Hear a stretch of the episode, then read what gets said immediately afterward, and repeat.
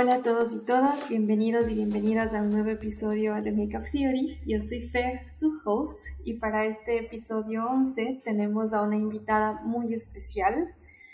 Eh, bueno, pues eh, la verdad es que ya tenía tiempo queriéndola invitar, más que nada porque siento que además de, de todo lo que yo les pueda compartir, pues también hay muchas más personas que nos pueden compartir su experiencia, cómo se sienten con respecto al maquillaje y pues muchísimas cosas más de las cuales podemos aprender. Entonces, eh, por ese motivo le tengo aquí a mi hermana, Cristina Ayala, quien es graduada de la carrera de realización y actuación en cine. Igualmente, eh, posteriormente a eso estudió un masterado en Food Business en Barcelona y actualmente se encuentra siendo profesora y trabajando en proyectos audiovisuales, igualmente Em, pues con Incine y, bueno, tiene también trabajando otros proyectos y pues me parecería muy interesante que ella nos comparta un poco más em, como su historia y, digamos también qué es lo que, que la, no sé, cuál es su punto de vista, cuál es su visión con respecto al maquillaje, cómo se siente ella. Entonces, pues aquí les presento a Cris. Hola, Cris. Hola, hola con todos y todas y todes. ¿Cómo están? Ah, cuéntanos un poco más de ti. Eh, a ver, aparte de lo que mi hermana ya, ya les dijo, eh, nada, a ver qué les puedo contar eh, con respecto a lo, de la, a lo del maquillaje. Pues yo soy una persona que igual desde que empezó a ver y a escuchar este podcast, recién ahí empezó a tener otra concepción, otra imagen del, maquillaje y recién me estoy adentrando a este mundo, a, experimentar eh, como con los productos, con los colores, con las texturas.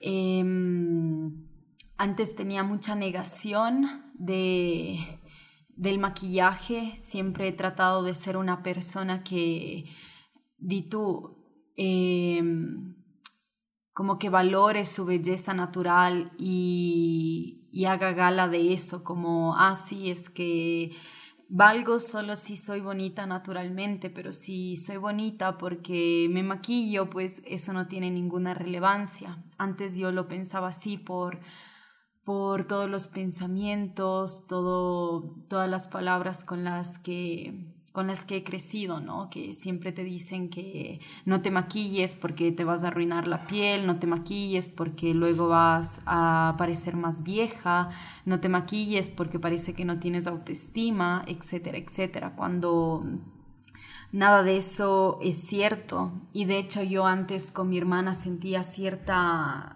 cierta distancia porque ella sí se maquillaba, entonces era como que la rechazaba solo, solo por eso, ¿no? Como, como que sentía que el maquillaje era algo que me separaba de ella. Y, y pues también con mi mami, ella jamás se ha maquillado, jamás lo ha visto como algo, algo positivo o algo que ella necesitaba o que quería invertir el tiempo en eso y como siempre he tenido una relación bastante fuerte con ella, era como, ah, bueno, yo también voy a ser así, yo también voy a ser la, la chica que no se maquilla, eh, la chica natural, eh, etcétera, etcétera, pero a veces me daba ganas de maquillarme y, y me lo negaba a mí misma. Entonces sabía que esa concepción que tenía del maquillaje no era algo mío, no era algo que me pertenecía, no era un pensamiento que realmente me correspondía y que yo eh, había decidido tener, sino que me lo habían, eh, me lo habían inculcado. Y, y cuando mi hermana empezó este podcast, pues a mí se me abrió un mundo, se me abrió em, como la posibilidad de hacer las paces con, con el maquillaje y de, tomar el, de tomarme el tiempo de, de maquillarme y de sentirme segura con el maquillaje y de no sentir que los demás me van a juzgar y que si me quieren juzgar pues ya es problema de ellos, sino no, no mío, no es algo que, que me, eh, que me pertenece. Entonces creo que ahorita estoy, o sea, cada día tengo mi rutina de maquillaje, em, algo que algo que también me ha ayudado mucho es esto de jamás irme a dormir maquillada, ¿no? Sino que em, siempre quitarme eh, el maquillaje de encima para, para volver al día siguiente a hacer lo mismo. Porque a veces era como que ya me iba a dormir maquillada y al día siguiente ya no me maquillaba y con lo que estaba me iba.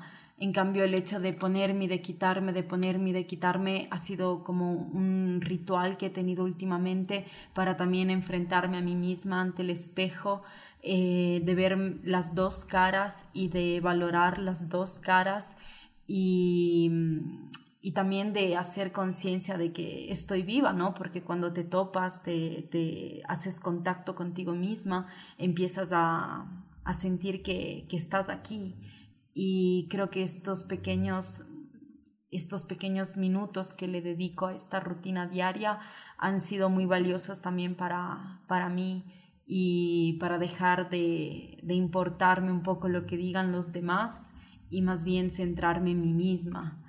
Entonces, eso, eso con, con respecto al maquillaje. Bueno, me parece la verdad muy, halagador, ¿no? Que de cierta manera este podcast eh, haya cambiado tu perspectiva y como estoy segura que pudo haber tocado los corazones de, más personas.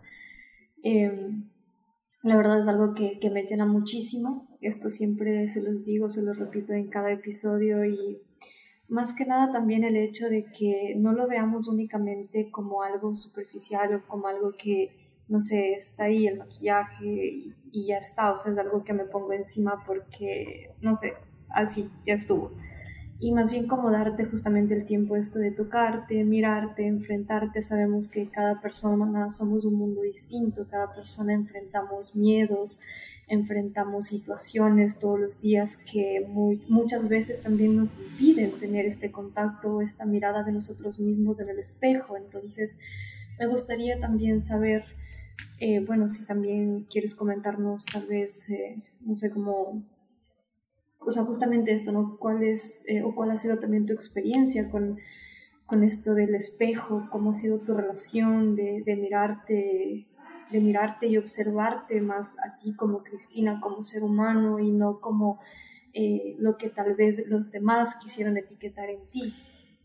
Em, cuando se habla de espejos, se me viene automáticamente un recuerdo que tengo muy, muy presente en mi mente, que fue casi un microtrauma, porque cuando era pequeña, bueno, siempre tuve como la fascinación a los espejos, a verme, a mirarme, a observarme, em, como casi un poco narcisista, ¿no?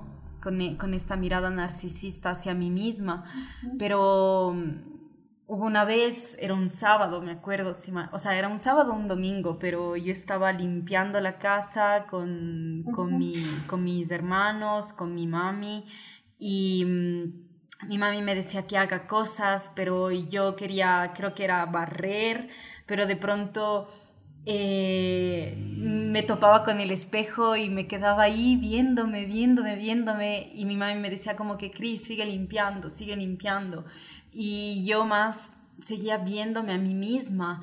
Entonces de pronto agarro, o sea, siento que alguien me agarra el pelo y, era mi mami que, que me quiso cortar el cabello, había agarrado unas tijeras y, quiso volarme la melena, o sea, para dejar de ser vanidosa, para dejar de ser narcisista, em, que esas son las connotaciones que, que, que que la sociedad le ha puesto al mirarse al espejo, ¿verdad?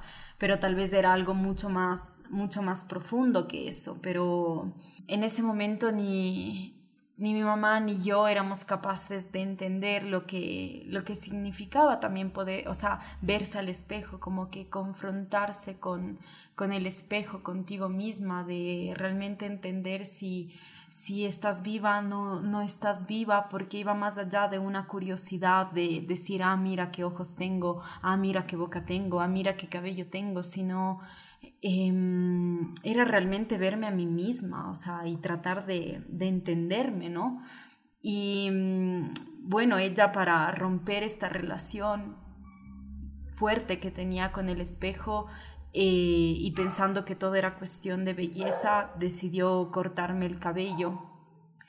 Y, y ahí creo que fue la primera vez que sentí odio o rabia, em, un malestar adentro enorme, porque sentía que casi como si me, quisieran amputar una pierna o un brazo. Y, y porque es un poco así, ¿no? También, por ejemplo, la belleza muchas veces eh, lo ven como un salvavidas, lo ven como lo ven como casi la, la única razón que te va, la, la, única forma de tener validez adentro de, de, este mundo, es casi como ser bella, es, es, ser, es tener un superpoder.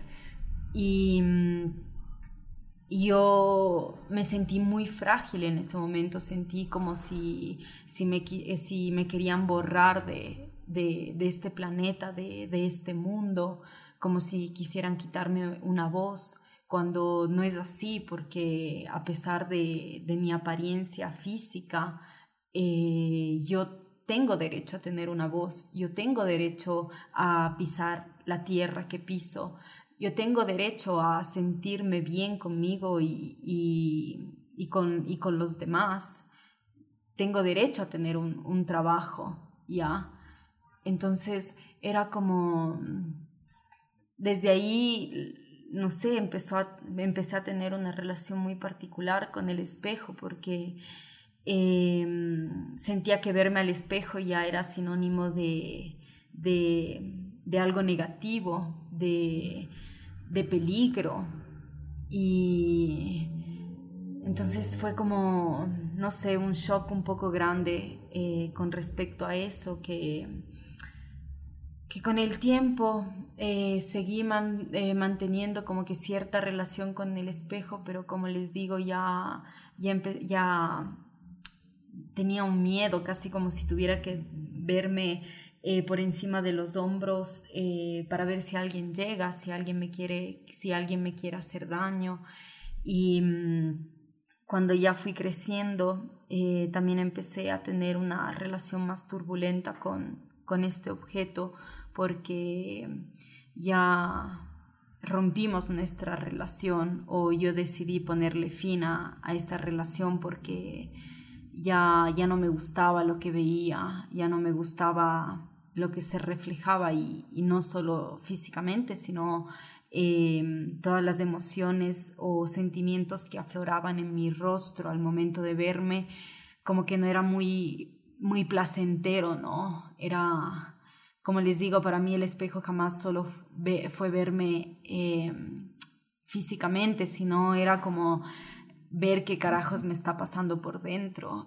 Y, antes de eso era un, placer verme, pero eh, más adelante ya se convirtió en una, en una tortura, era enfrentarme a lo, que, eh, a lo que era en ese momento, a lo que estaba sintiendo, al desbalance emocional que estaba viviendo y a todos los, a todos los recuerdos que, que afloraban y, y, que habían constituido lo que yo era hasta ese momento, ¿no?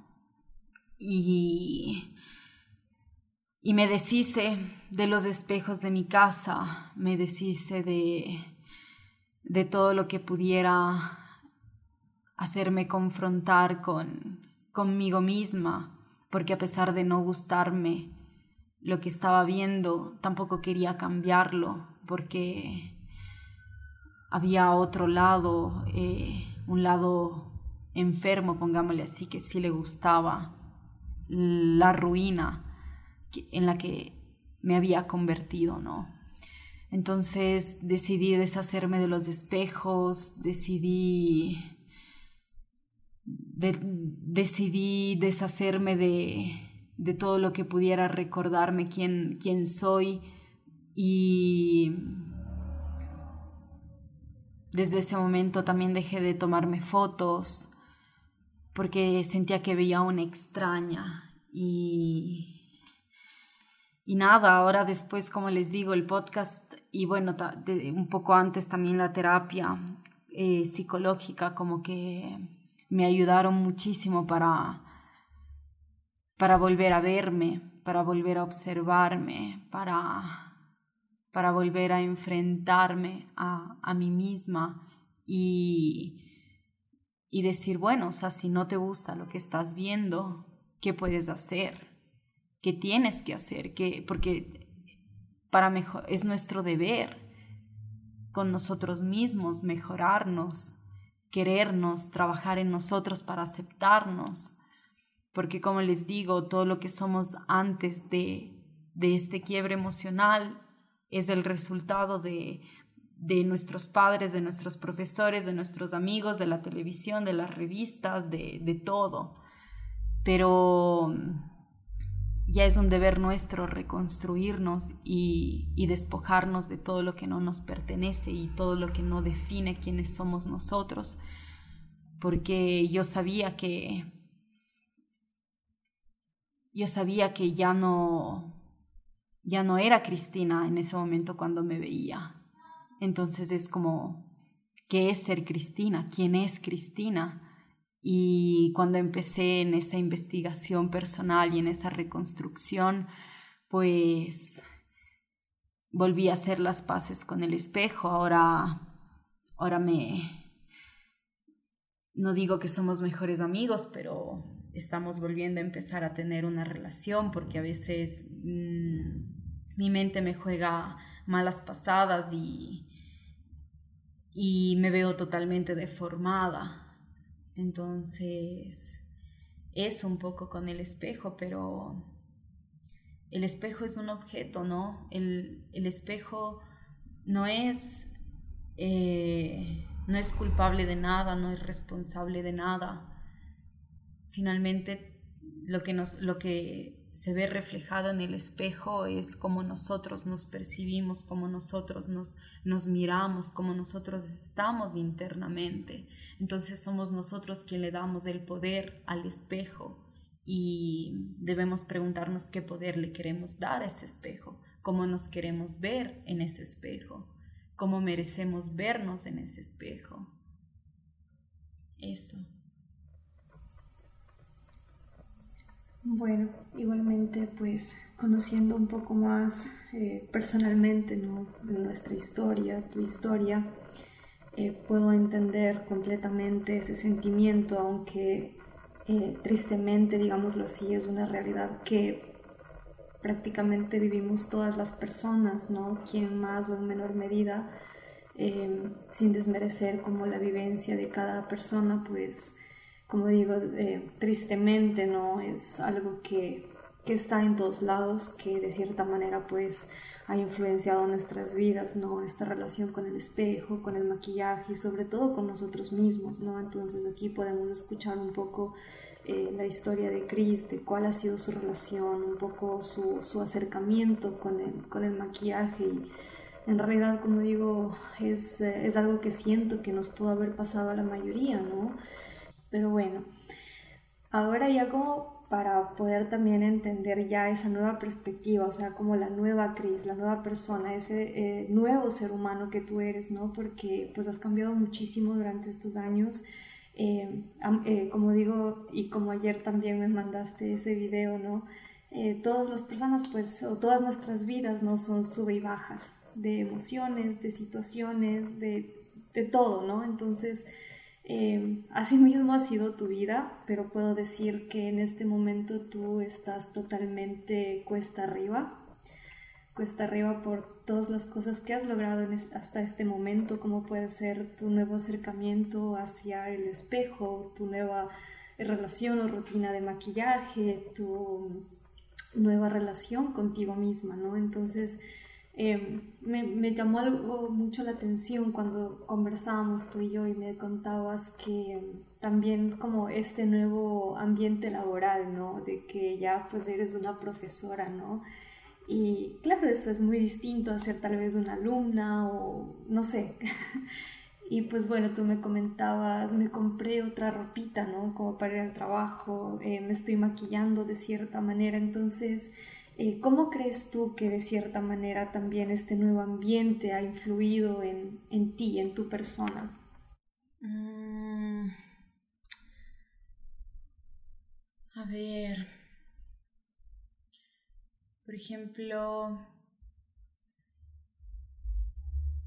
nosotros cuando empezamos un, proceso eh, de terapia psicológica, pero no nos exponemos al mundo, no nos encerramos en, nuestro cuarto, no somos capaces de, poner a prueba los, los, conocimientos o los cambios que hemos adquirido eh, durante, durante ese tiempo.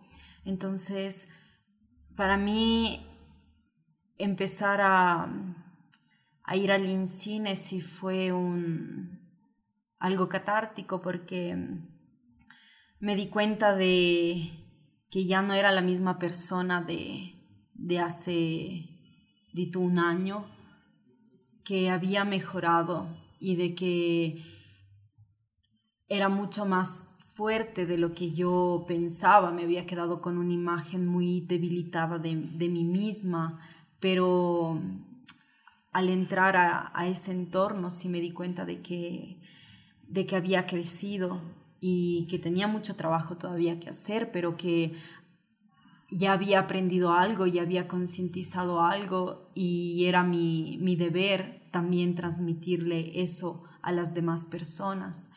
Entonces el INCINE también fue una, una forma de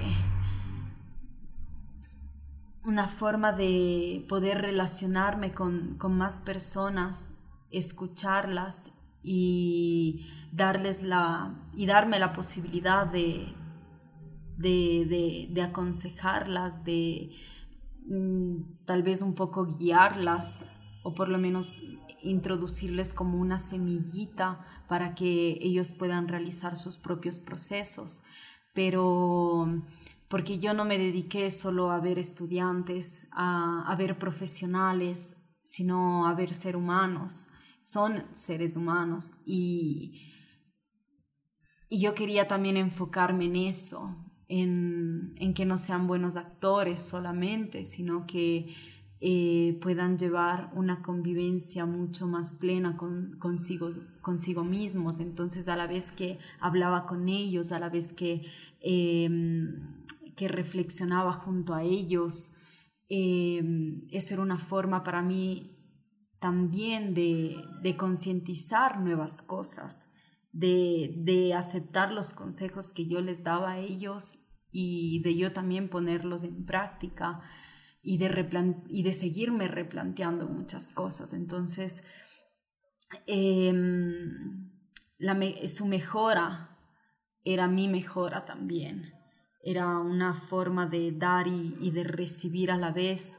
Y, y, todo eso hizo que, obviamente, yo también empezara a sentirme mejor conmigo misma, empezar a, volver a, a quererme a mí misma. Em, como actores muchas veces creemos que tenemos que vernos perfectos físicamente para poder valer, ¿verdad? O sea, como ser los más guapos, ser los más flacos, ser los más altos, etcétera, etcétera. Pero va mucho más allá del físico. Entonces, cuando yo quería que ellos entendieran eso, eh, yo también iba asimilando mis mismas palabras y, y mm, fui como haciendo las paces de a poco con, mi cuerpo y, y empecé a querer, a querer no mostrarlo, pero liberarlo. O sea, más que mostrarlo era liberarlo. Ponía encima de mí miles de capas, literalmente. Era como que una blusa eh, un BBD, luego otro BBD, luego una blusa de mangas largas, otro, una blusa de mangas cortas, el saquito delgado, el saquito grande, la chompa, era como una carga literalmente encima de mí todos los días y ya no podía más porque fuck, era como si tuvieran que, como, como, las, como las cebollas que tienes que sacar una capa y luego otra y otra y otra, pero todas esas capas no me permitían relacionarme directamente conmigo misma, sentía que tenía casi una barrera indestructible entre mí y mi cuerpo. Entonces era como cuando ya empecé a deshacerme de, de, esas capas, porque también empecé a subir de peso, mi cuerpo empezó a tener cierto calor corporal, era como volver a ver mi piel, volver a, a saber que, que yo no estoy separada de mi cuerpo, sino que somos una sola cosa. Y mm, entonces fue como el INCINE sí, sí fue volver, ya no como estudiante, sino como, como persona y, y volver también a, a, borrar lo, o por lo menos sustituir un poco lo que no me agradó de la época en, en la que yo estuve ahí, porque por momentos era robot y no persona, no ser humano y, era muy superficial. Entonces, volver a, a, estar en ese, en ese mismo lugar y tener la oportunidad de, de volver a reconstruir el, presente y los recuerdos, como que hicieron que, hicieron que, que me sienta súper bien. Igual es, es complejo, ¿no? Como a veces ser tú mismo en tu, en tu día a día.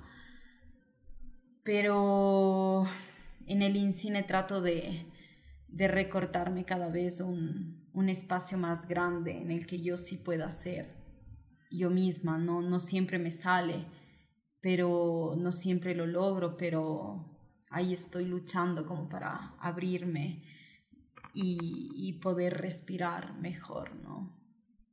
Muy bien, la verdad es algo muy admirable, es algo que igualmente yo, ¿no? Como, como Fer, como persona y como tu hermana, pues admiro muchísimo de ti, ¿no? Esa fortaleza, esa valentía y también como que esas ganas de, de no solamente quedarte en donde estás, sino también tratar de entenderte, de conocerte y abrazarte también, ¿no? De cierta manera, como digo, eh, has estado en un sube y baja de, vivencias, de emociones, experiencias y, y, pues es admirable que, que, estés en donde estés, que hayas logrado lo que has logrado.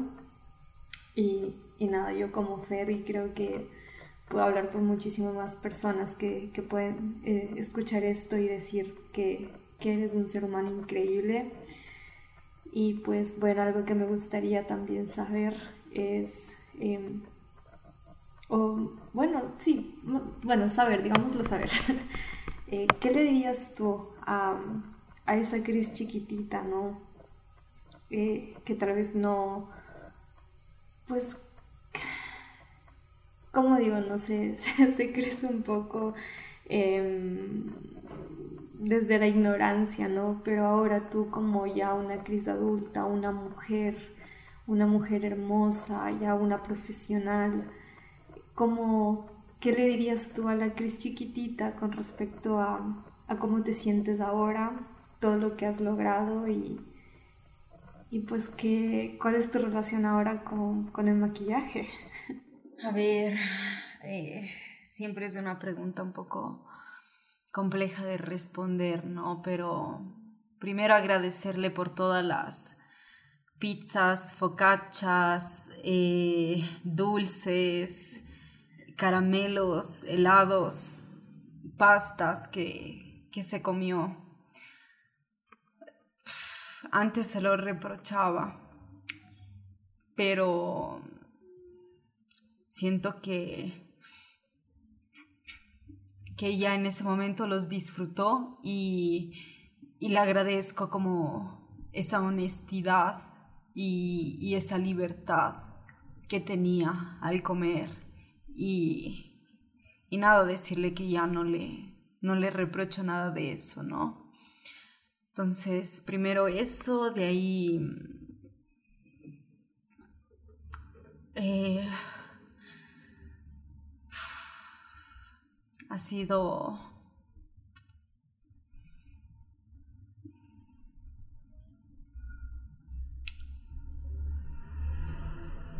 no sé, no sé qué más decirle a esta niña. Es,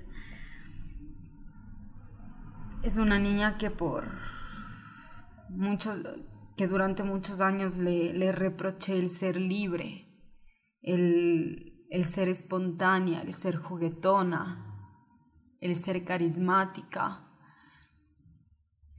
el ser muy, muy emocional, pero que,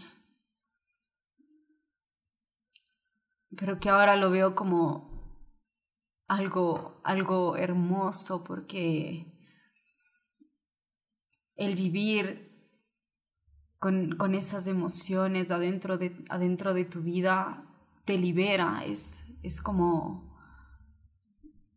sentirte grande, sentir que, que lo, puedes, lo puedes lograr todo y, y, que, y que no tienes miedo a caerte porque siempre te puedes levantar. De pequeña me caía mucho y por eso tengo muchas cicatrices, pero creo que eso también fue un gran aprendizaje para, para saber que, que realmente uno puede caerse y puede sacudirse la arena y seguir.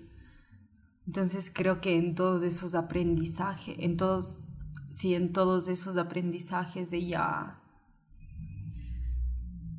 ella ha estado muy presente y, y que ahora yo los, los recibo y, tomo, tomo su batuta, ¿no? Eso y con respecto al maquillaje, pues no tener miedo a veces también a a verse mayor, a ya no ver ese rostro de niña en el espejo, sino aceptar que los años han pasado, aceptar que, que, que no siempre puedo ver la misma imagen en el espejo, pero también saber que siempre soy yo misma, que, que a pesar de que tenga los cachetes de tu, no sé, eh, que tenga alguna arruga en la frente no significa que ya no soy yo, sino que es, es solo una pequeña parte de lo que soy yo, pero que por adentro seguimos viviendo todas esas versiones, ¿no? Mi cuerpo finalmente es un, es un contenedor de todas las vivencias, experiencias, sentimientos, emociones, eh, pensamientos que yo soy.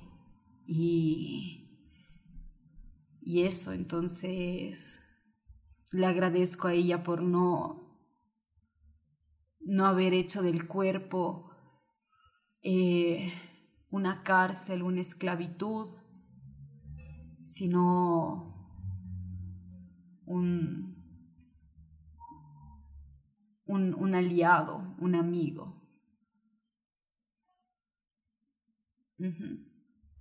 Gracias por, compartirnos eh, esto de ti, algo muy, muy tuyo, ¿no? Gracias por, por estar aquí, por querer contarnos un poco de ti, tu historia, tus vivencias. Es, eh, siempre es de valorarnos, siento y creo siempre que cada persona tiene su, su historia que, nos puede acercar a más personas, que, nos puede dar ese, ese aliento que necesitamos para seguir, para cambiar, para tomar una decisión. Y yo creo que muchas personas se pueden reflejar un poco en tu historia, tal vez no en todo, pero que pueda motivarnos, ¿no? Que pueda, como digo, ser ese motorcito, ese aliento, esa chispita para, para buscar, para seguir en el cambio, para mejorar y y qué mejor ejemplo de mujeres que, se han superado, que se están superando día con día. Y yo por cómo te conozco, y no lo digo solamente como hermana, sino como, como digo siempre como ser humano, que, reconoce todo tu valor, todo tu esfuerzo y todas las maravillas que, que logras todos los días, siempre motivándome, siempre escuchándome y también siendo tú, ¿no? Siendo tú conmigo, como lo eres con los demás y como digo, un ser humano maravilloso.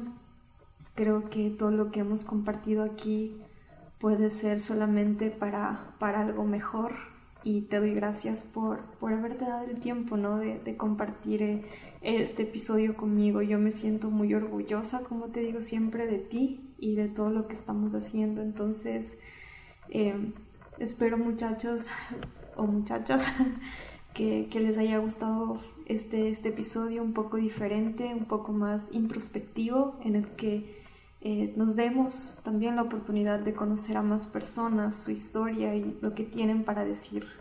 Que esto también nos quede como aprendizaje de que siempre es bueno escuchar una, nueva historia, una nueva perspectiva y podamos sacar eh, lo mejor de eso.